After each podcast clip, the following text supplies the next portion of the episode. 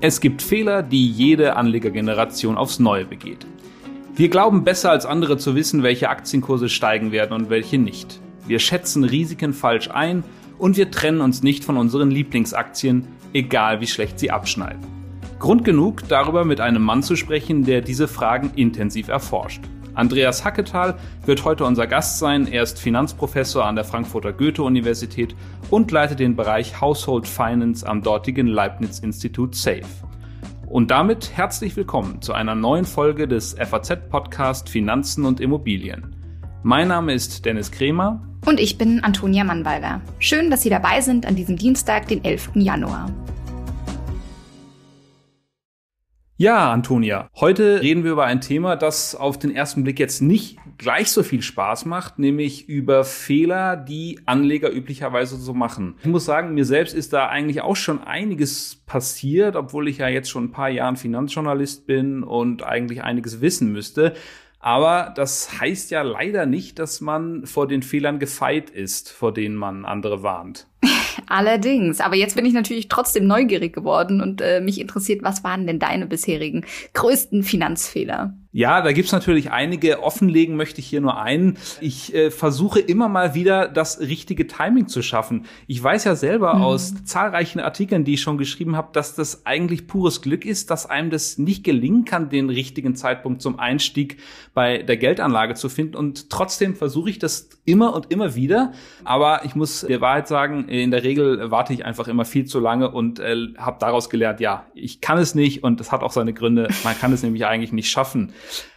Aber sag mal, wie ist das denn bei dir? Vielleicht gab es auch schon das ein oder andere Mal, wo du falsch gelegen äh, hast. Ja, ich muss sagen, also bei der konkreten Aktienanlage lief es bisher ganz gut. Sehr aber das schön. liegt wahrscheinlich auch daran, dass ich jetzt noch nicht so wahnsinnig lange anlege. Aber das zählt ja jetzt auch zu so klassischen Finanzfehlern. Also ich habe auch schon eine Menge Abos abgeschlossen, die ich definitiv nicht gebraucht habe. Und dann auch noch den Fehler begangen, dass ich sie nicht rechtzeitig gekündigt habe. Und mittlerweile setze ich mir so Alarme am iPhone zum Beispiel, die mich so einen Monat lang jeden Tag auffordern, mein Abo zu kündigen. Das ist äh, sehr gut und äh, löblich. Trotzdem scheint es ja dann mal höchste Zeit, dass wir von einem Profi wie Andreas Hacketal hören, wie man so die gröbsten Fehler vermeiden kann und warum die uns überhaupt immer passieren. Ja, wir freuen uns sehr, dass heute Andreas Hacketal bei uns im Podcast zu Gast ist. Wir wollen mit ihm über ein eher unangenehmes Thema sprechen, nämlich äh, typische Fehler, die Anleger so äh, begehen können. Er hat da viel zu geforscht in den äh, vergangenen Jahren und fast schon Jahrzehnten, könnte man sagen. Herr Hacketal, was ist denn wohl der typischste und häufigste Anlegerfehler, den die Leute so begehen? Herr Krämer, ja, äh, danke für die Einladung erstmal. Das ist tatsächlich eine sehr spannende Frage. Was ist denn überhaupt ein Anlagefehler. Ich mache es mal ganz kurz am Anfang.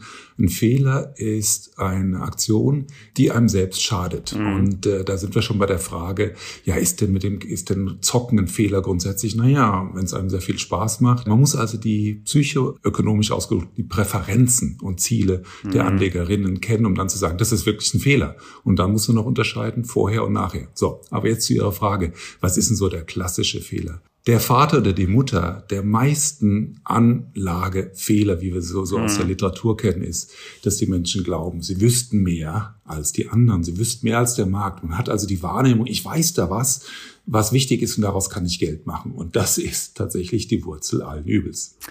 Äh, warum äh, glauben wir, dass wir äh, mehr wissen als andere? Wo, woher kommt das? Das denke ich, das kommt daraus, dass wir es lernen von früh auf, äh, dass man doch eine Meinung haben muss. Und derjenige, diejenige, die eine Meinung haben und insbesondere eine starke Meinung, die ist im Vorteil, weil dann setzt man sich damit durch und mit einer starken Meinung ist man im Beruf erfolgreich und sonst wie. Und dann muss es doch bitteschön auch in den Märkten gelten. Wenn ich hier eine Meinung habe, natürlich, die Experten haben doch eine Meinung, eine ganz klare Meinung. Wohin geht's mit dem DAX und was passiert mit der Branche und so.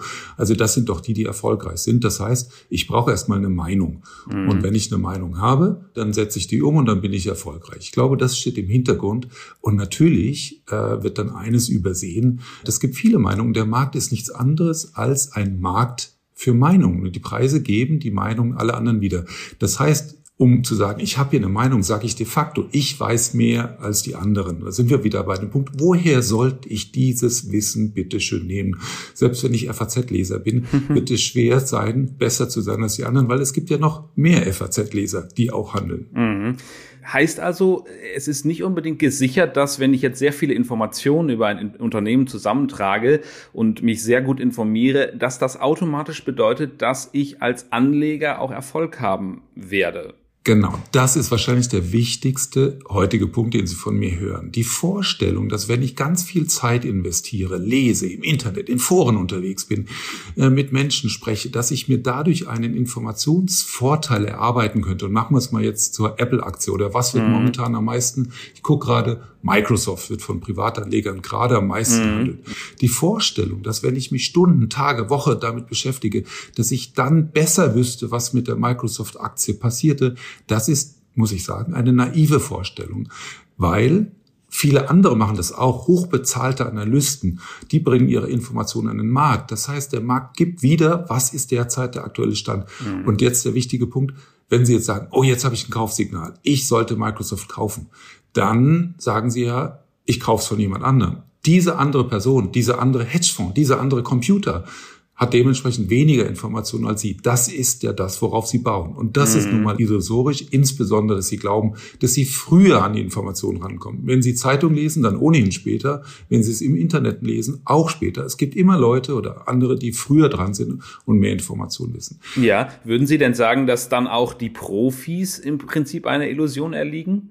Denn auch die Profis denken ja, sie wüssten mehr als andere, wenn sie eine bestimmte Aktie kaufen. Ja, das ist die Frage, was die Anlagestrategien der Profi. Wenn ein Profi sagt, ich mache technische Analyse, also ich schaue mir den Aktienverlauf der letzten Wochen oder Tage an und daraus lese ich irgendwas ab. Also das ist erwiesenermaßen und das ist ja die Vorstellung, dass ich die, mit diesen Informationen schon einen Vorteil erlangen könnte, der ist mehr als naiv.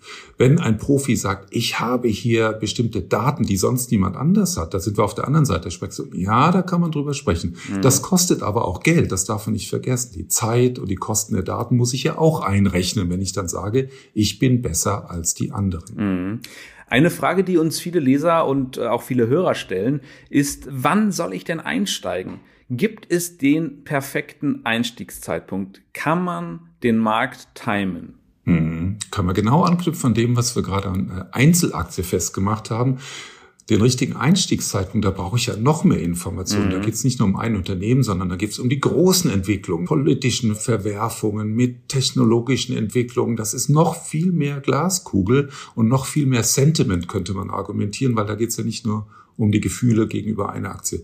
Market Timing könnte man sagen, ist die große Kunst, aber das würde ja sagen, dass man sie beherrschen kann. Es ist die große Magie und Zauberei, die nun mal niemand beherrscht. Zumindest, wenn man die Zahlen anschaut, gibt es niemanden, der auf Dauer wirklich einfach nur 52 Prozent besser lege, wenn es darum geht, den Einstiegszeitpunkt oder Ausstiegszeitpunkt zu finden. Hm. Das heißt sozusagen auf den richtigen Zeitpunkt zu warten, wäre so ein tatsächlich klassischer Fehler. Was würden Sie denn sagen, wann soll man denn dann einsteigen?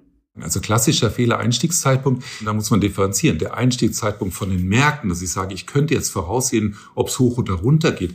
Der individuelle Einstiegszeitpunkt, darüber kann man trefflich und gut diskutieren. Mhm. Das hängt davon ab, wie viel Geld Sie zur Verfügung haben, was Ihr Anlagehorizont ist, wie Sie gerade persönlich darüber nachdenken, ob und was, wie, was sie sparen sollten. Und das ist eine Frage, die nur Sie beantworten können, aber Sie können sie sehr gut beantworten. Mhm. Und für viele, die jetzt langfristig zum Beispiel für Altersvorsorge äh, vorplanen, dann ist jetzt wie immer der richtige Zeitpunkt, denn jetzt gilt es vorzusorgen, jetzt gilt es zu sparen und das eben nicht nur zu Nullzinsen oder gar negativen, sondern mit einem Renditepremium. Mhm. Also da ist tatsächlich immer der richtige Einstiegszeitpunkt. Okay. Äh, das ist wichtig, sich das zu merken, dass es da einen Unterschied gibt. Vielleicht auch noch was anderes. Viele glauben ja, dass es eine gute Idee sei, erstmal in Märkte zu investieren, die man kennt. Zum Beispiel den, den deutschen Markt, den, den DAX. Man, man hat irgendwie das Gefühl, das ist einem näher als jetzt vielleicht manches, was in Amerika oder gar in irgendwelchen Schwellenländern passiert. Würden Sie sagen, ja, das kann schon eine gute Strategie sein, erstmal sich zu überlegen, wir, wir, wir machen erstmal das, was wir kennen? Offen gestanden ist es dasselbe gedankliche Figur. Was heißt kennen? Kennen heißt, ich habe den Eindruck oder die Wahrnehmung, ich weiß hier mehr dazu. Ich weiß doch mehr über Siemens als über einem malaysische, mhm. malaysischen Energiekonzern. Die Frage ist nur, weiß ich damit mehr als die anderen Marktteilnehmer? Und hier lautet die Antwort nein. Insofern, das mag ein besseres Gefühl geben. Dazu gibt es ja diese äh, Biases, diese Verzerrungen. Das ist ja das, das mhm. Stichwort in der, in der Literatur. Und das nennt man hier den Bekanntheitsbias oder Familiarity Bias. Ich fühle mich besser, weil ich es kenne. Die Frage ist, geht's ums Fühlen und Kennen? Und das habe ich versucht deutlich zu machen. Nein, darum geht's nicht. Und man vergibt ja eines dabei auf, nämlich die Streuung. Mhm. Und das ist die Grundregel Nummer eins bei der Geldanlage.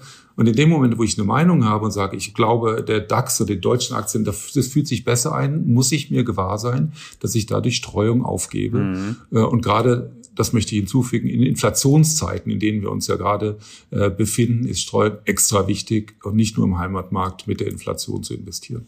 Das heißt, hier äh, gilt eigentlich eine recht einfache Börsenregel, wird immer so zitiert unter dem nie alle Eier in einen Korb legen. Das klingt total einfach und banal, aber da würden Sie sagen, nach so einer Regel kann man sich durchaus richten? es ist tatsächlich banal und Sie haben das in Ihrem Blatt schon so häufig geschrieben, mhm. aber es ist so furchtbar langweilig. Also darüber kann man so wenig schreiben.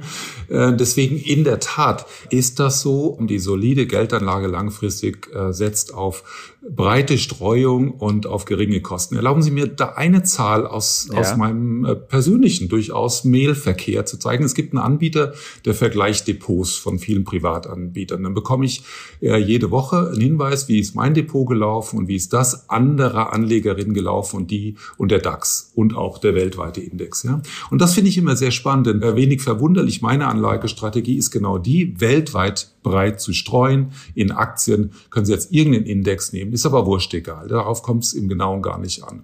Und dann kann ich Ihnen jetzt sagen, über die letzten zwölf Monate ist mein Portfolio, und das ist mehr oder minder 100 Prozent weltweite Aktien, 24 Prozent gelaufen. Ja, das mhm. ändert sich natürlich von Tag zu Tag, gerade die letzten Tage waren eher negativ.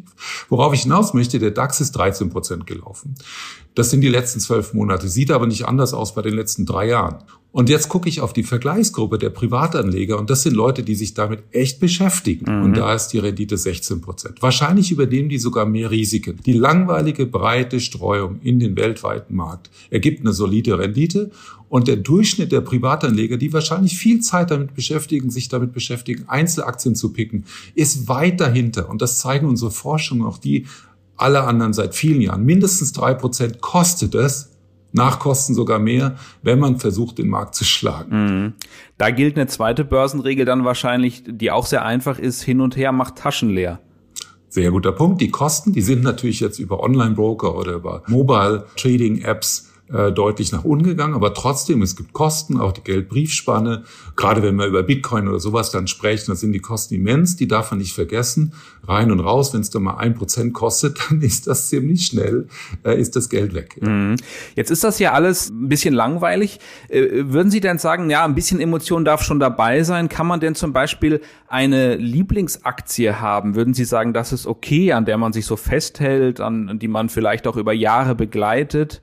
Absolut, absolut. Da möchte ich an den Anfang anknüpfen. Was ist denn bitte ein Anlagefehler? Mhm. Das ist, wenn man sich selbst schadet. Wenn jemand sagt, ich habe echt eine Menge Spaß daran, einzelne Aktien auszuwählen und draufzuschauen. Das gibt mir den Kick hey, toll. Also das mhm. oder Nachhaltigkeit. Natürlich, man muss sich dessen nur bewusst sein und sagen, also wenn ich hier Aktien auswähle, dann gebe ich wahrscheinlich Rendite aus, aber es fühlt sich trotzdem gut an, diese eine Aktie, deren Produkt ich auch kaufe, im Portfolio zu haben. Daher freue ich mich vollkommen fair. Kein Anlegerfehler. Mhm. Wie lang sollte man sich denn überhaupt an eine Aktie klammern sozusagen? Vielen fällt es ja schwer, sich dann auch von, von so einem Liebling zu trennen. Also man hat das ganz extrem gesehen, vielleicht im Fall von Wirecard, wo die Leute doch sehr, sehr, sehr lange auch auch geglaubt haben, dass es wirklich eine tolle Aktie sei und, und bis zum Schluss daran festgehalten haben, einfach aufgrund ihrer eigenen Überzeugung, dass es ein lohnendes Investment sei. Also würden Sie sagen, ja, im Prinzip neigen wir ja häufig dazu, zu lange an Dingen festzuhalten? Mhm. Das ist ein ganz berühmtes äh, Konzept aus der Literatur, Nobelpreisträger äh, Kahnemann Tversky die sogenannte Loss Aversion. Mhm. Also die Erkenntnis, dass wir Menschen Verluste mehr scheuen, als wir uns über Gewinne freuen. Und dieses Phänomen, damit kann man erklären, dass Leute sagen, ah, ich habe hier eine Aktie, äh, das die ist im Verlustbereich, aber ich möchte es nicht realisieren. Mhm. Ich möchte nicht diese Verluste realisieren, sondern lieber warten und festhalten und sagen, ah, die kommt schon irgendwann. Und wenn sie dann wieder über dem Einstandspreis ist, der natürlich vollkommen willkürlich ist, weil das ist zufälligerweise der Preis, zu dem ich gekauft habe, dann, dann bin ich wieder happy. Und das führt dazu, kann man tatsächlich sehen, bei einigen mehr, bei anderen weniger, der sogenannte Disposition-Effekt, dass Leute an Verlierern festhalten. Und das mag auch bei Wirecard. Das ist per se, wenn die Märkte sich hoch und runter bewegen, gar nicht so schlimm, weil es gibt ja nicht den richtigen Einstiegs- und Ausstiegszeitpunkt. Ja, das Problem ist eher, dass wenn ich an einzelnen Aktien festhalte, dass ich dann per Definition nicht streue, weil ich mhm. einzelne Aktien da drin habe, die da drin liegen und liegen bleiben das heißt, es ist mehr das mangelnde Streuen als dieses äh, schlimme, ach, jetzt sollte ich es doch mal realisieren.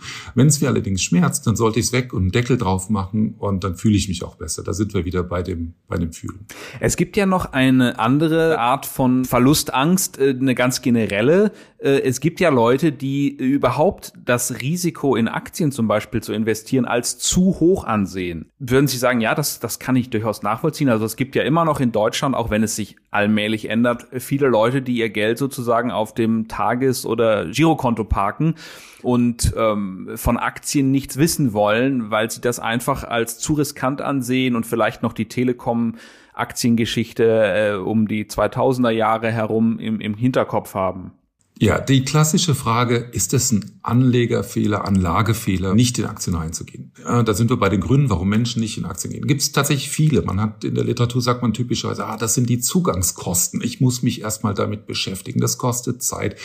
Das war durchaus äh, nachvollziehbar für Menschen, die nicht viel Geld anzulegen hatten. Dann lohnt sich das auch mhm. nicht. Ja, mittlerweile, wo die Kosten runter sind, fällt dieser Grund weg es gibt auch noch diesen sozialen Grund. Ah, das macht ja niemand außer mir. Dann muss ich ja argumentieren. Auch der fällt zunehmend weg. Und dann ist die, bleibt der Frage, die Grund der Risikopräferenz.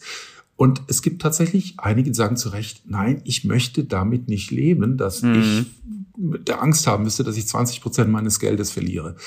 Das ist vollkommen fair. Das sind die Präferenzen. Allerdings übersehen die viele, viele Menschen, dass dieses Risiko im Vergleich zu den anderen Risiken im Leben und gerade wenn ich nur einen Teil meines Geldes anlege, gar nicht so groß ist. Und hinzu kommt, es gibt Studien, die sagen, wenn diese Menschen dann tatsächlich Verluste erleiden, dann tut's gar nicht so weh. Also da wäre eine Empfehlung für viele, diesen Schweinehund mal zu überwinden und mit kleineren Summen zu probieren, ob es denn wirklich so schlimm ist. Und viele werden feststellen, ist doch gar nicht so schlimm, wenn man mal Verlust erleidet, insbesondere wenn man dann feststellt, es geht dann auch wieder nach oben. Mhm. Es gibt ja einen Tipp, der häufig gegeben wird, bloß nicht so häufig auf die äh, Entwicklung des eigenen Depots schauen. Aber es ist unglaublich schwierig. Also haben Sie einen, einen, einen Tipp, wie man, wie man das vermeidet, sozusagen genau dann reinzugucken, wenn es schlechte Nachrichten vom Aktienmarkt gibt? Mir persönlich fällt es wahnsinnig schwer. Das ist auch deswegen natürlich schwer, wenn Sie jetzt Ihr Depot im Girokonto haben. So geht's mir immer. Und ich gucke nach, ist denn eine bestimmte, was ich, mhm. Überweisung eingegangen und dann halte ich es manchmal zu und schaue nicht drauf. In der Tat. Aber das ist mein eigenes Commitment, die weiß nicht drauf zu schauen. Was da, glaube ich, hilft, ist wie bei einem Impulskauf, wenn man sagt, ah, jetzt, jetzt kriege ich kalte Füße, zu sagen, ich lege mir das mal auf die Seite und sag, schlaf mir eine Nacht drüber. Und häufig passiert dir dann schon was und das ist gar nicht so schlimm. Respektive sich aufzuschreiben, jetzt hätte ich wirklich verkauft und jetzt hätte ich gekauft, um dann mal zu schauen, ob diese Impulse wirklich ein guter Hinweis waren. Dann wird man feststellen, dass wirklich, das war erratisch. Also mhm. hätte ich es mal dort gemacht, wäre es gut, hätte ich mal dort gemacht, wäre es schlecht. Deswegen ich sollte wirklich bei der Stange bleiben. Das heißt, so ein das Tagebuch zu führen geht ja ganz einfach. Dann wird man deutlich machen, dass, ja, ich kann mich grämen, ich kann eine kognitive Dissonanz haben, aber da bin ich selektiv, weil dort hätte ich richtig gelegen, sage, hätte, hätte, Fahrradkette. Aber dort vergesse ich, dass ich dort auch was gemacht hätte und das wäre genau falsch gewesen. Also das ist so diese, das Training, was man sich selbst geben könnte. Ich guck rein, ärgere mich und ja, sollte ich was tun, mal eine Nacht drüber schlafen, mal festhalten. Man wird sehen, in 50 Prozent der Fälle hätte es geklappt, in den anderen nicht. Und das Trainingsprogramm muss man einfach mitnehmen. Vielleicht können Sie dazu noch ein bisschen was sagen. Wir neigen ja dazu, dann immer auf die Erfolgsgeschichten der Vergangenheit zu schauen, zu sagen, naja, die Apple-Aktie hat sich wahnsinnig gelohnt in den letzten zehn Jahren. Das war ja irgendwie offensichtlich, dass die so erfolgreich sein hätten sein müssen. Wie gehe ich damit um? Ist das sozusagen möglich, aus den Entwicklungen der Vergangenheit auf die Zukunft zu schließen? Oder würden Sie auch da sagen, naja, das ist im Prinzip eine Illusion, dass man da zu viel hineininterpretiert in das, was in der Vergangenheit war und äh, sozusagen eine Verbindung, ein, ein Zusammenhang sich erschließt, der eigentlich gar nicht bestand? Äh, wieder die Zweiteilung Märkte und man selbst. Aus den Märkten kann man nichts ablesen. Das ist dieser Random Walk, auch wenn das mhm. jetzt eine, eine, eine bisschen salopp formuliert ist, aber letztlich aus vergangenen Preisentwicklungen und Episoden an den Märkten abzuleiten, dieses Muster wird sich wiederholen, das ist ausgeschlossen. Das sage ich mit aller Deutlichkeit, weil dann wäre es sehr einfach und all die Algorithmen, die da draußen auf die Märkte und Preise losgelassen werden, würden das identifizieren mhm. und würden die Muster zerstören und tun dies auch. Das heißt, aus dieser Vergangenheit kann ich nichts lernen. Aber für mich selbst kann ich sehr wohl was lernen. Und das ist das Angesprochene, wie ging es mir damals? Und habe ich mich da geärgert? Was hätte ich denn gemacht? Oder das ist überhaupt der Schweinehund, mit dem ich arbeiten muss. Dass ich immer wieder diesen Puls habe, jetzt ist doch offensichtlich ja. einzusteigen, zu kaufen oder Bitcoin.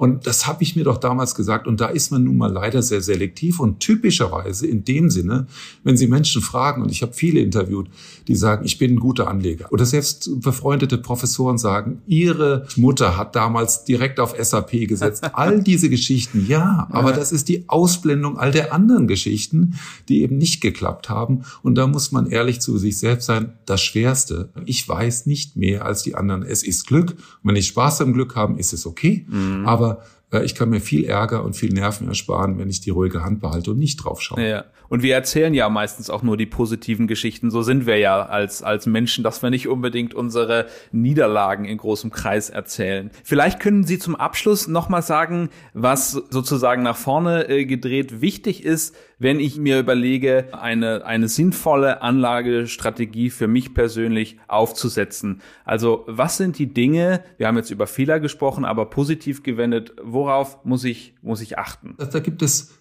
ja, vieles zu beachten, aber vielleicht jetzt auch vieles Überraschendes. Also mhm. natürlich ähm, werden Sie jetzt von mir nicht den Tipp äh, gehören, genau nach dem Gesagten, jetzt investieren Sie in bestimmte Anlageklasse, strukturieren Sie Ihr Portfolio so.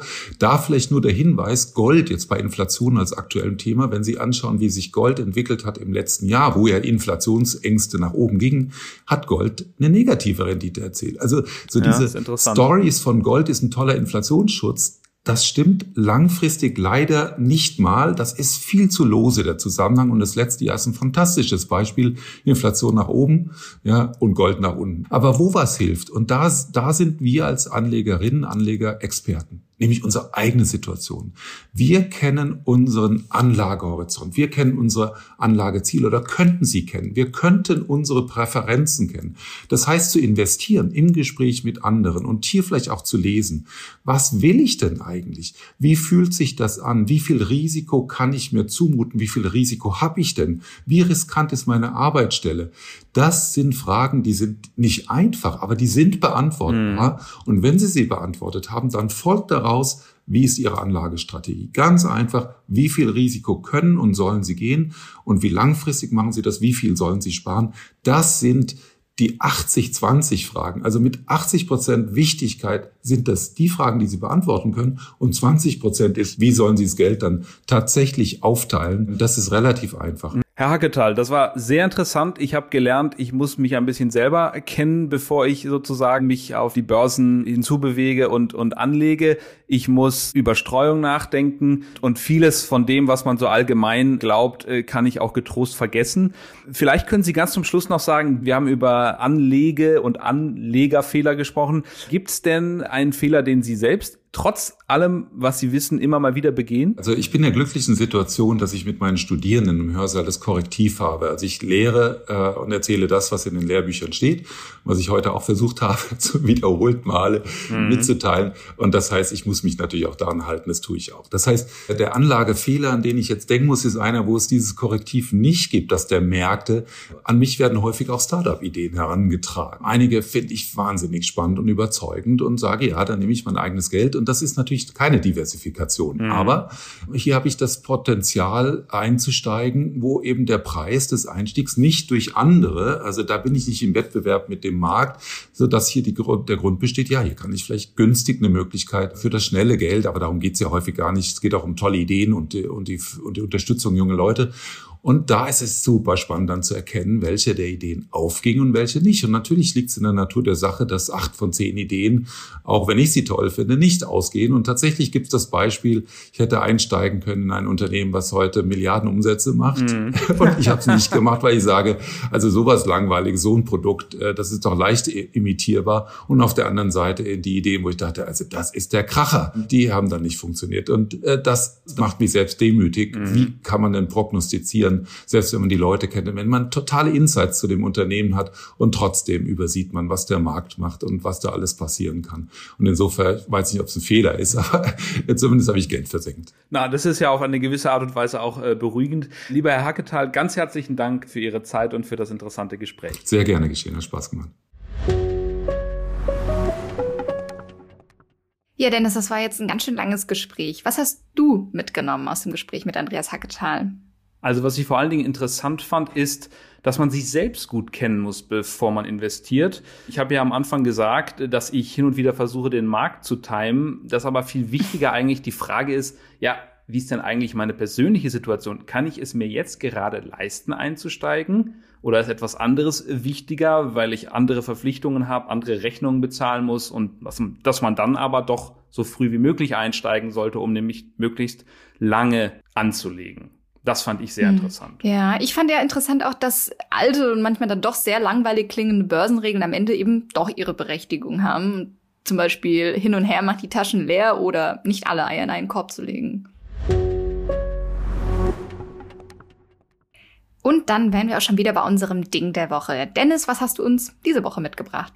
Ja, ich war über die Weihnachtstage drei Wochen in Brasilien, habe ich Familie und dort ist mir etwas begegnet, was wirklich interessant war, nämlich Pix. Okay, jetzt musst du natürlich erklären, was soll das sein? ja, hatte ich vorher auch noch nie von gehört. Das ist ein brasilianisches Direktüberweisungssystem und das nutzt mittlerweile mehr als die Hälfte der rund 200 äh, Millionen Brasilianer, obwohl es das erst seit Ende 2020 gibt. Es ist also eine ziemliche Erfolgsgeschichte und dieses Pix äh, begegnet einem im Taxi, äh, im Obstladen, am Strand auch. Wahnsinn, okay, das klingt ziemlich interessant, aber wie genau kann ich mir das vorstellen? Also, äh, mal angenommen, du steigst in ein Taxi und der Taxifahrer bietet dir an, die Fahrt via Pix zu bezahlen. Dann nimmst du dein Handy, scannst einen QR-Code ein, den der Taxifahrer wiederum auf seinem Handy hat und schon ist das ganze Geld überwiesen. Also wichtig ist nur, dass äh, beide vorher einmalig bei Pix registriert sind. Der Name soll angeblich was mit Pixel zu tun haben, aber so ganz genau geklärt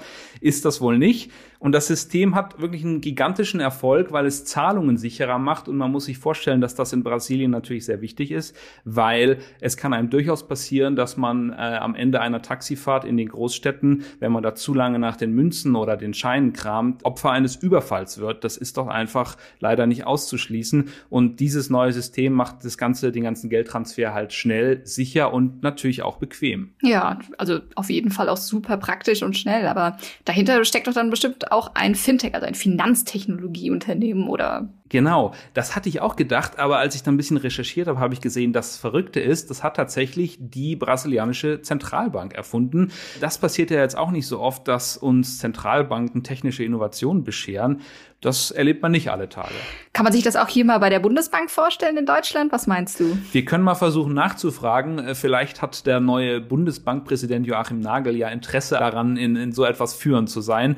Wirklich vorstellen kann ich es mir Stand heute ehrlicherweise nicht. Okay. Klingt aber auf jeden Fall so, als äh, könnte es sich mal lohnen, das auszuprobieren. Das letzte Mal, dass ich in Brasilien war, ist ja auch schon eine ganze Weile her. Äh, leider steht demnächst auch keine Reise an, aber wenn ich das nächste Mal da bin, achte ich ganz bestimmt darauf. Ja, und das war's auch schon wieder mit unserer dieswöchigen Folge des FAZ-Podcasts Finanzen und Immobilien. Wenn Sie Fragen haben, Themenwünsche oder andere Anregungen, schicken Sie uns eine E-Mail an podcast.faz.de oder schreiben Sie uns auf unseren Social-Media-Kanälen. Wir freuen uns, wenn Sie uns abonnieren und wenn Sie uns weiterempfehlen. Zu finden sind wir überall dort, wo es Podcasts gibt.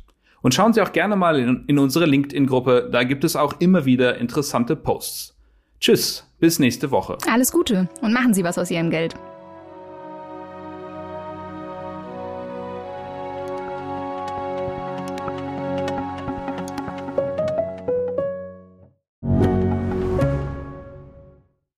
Investiert ihr bereits in Aktien, ETFs, Immobilien und Co? Super, dann könnt ihr jetzt euer Portfolio noch weiter diversifizieren. Mit der Private Finance Police der Allianz. Hier zahlt ihr einmalig einen Betrag ab 10.000 Euro ein und habt damit die Chance, in alternative Anlageklassen zu investieren, zu denen Privatinvestoren normalerweise keinen Zugang haben. Kommt für euch in Frage? Dann gibt's jetzt alle Infos auf allianz.de slash dein Leben.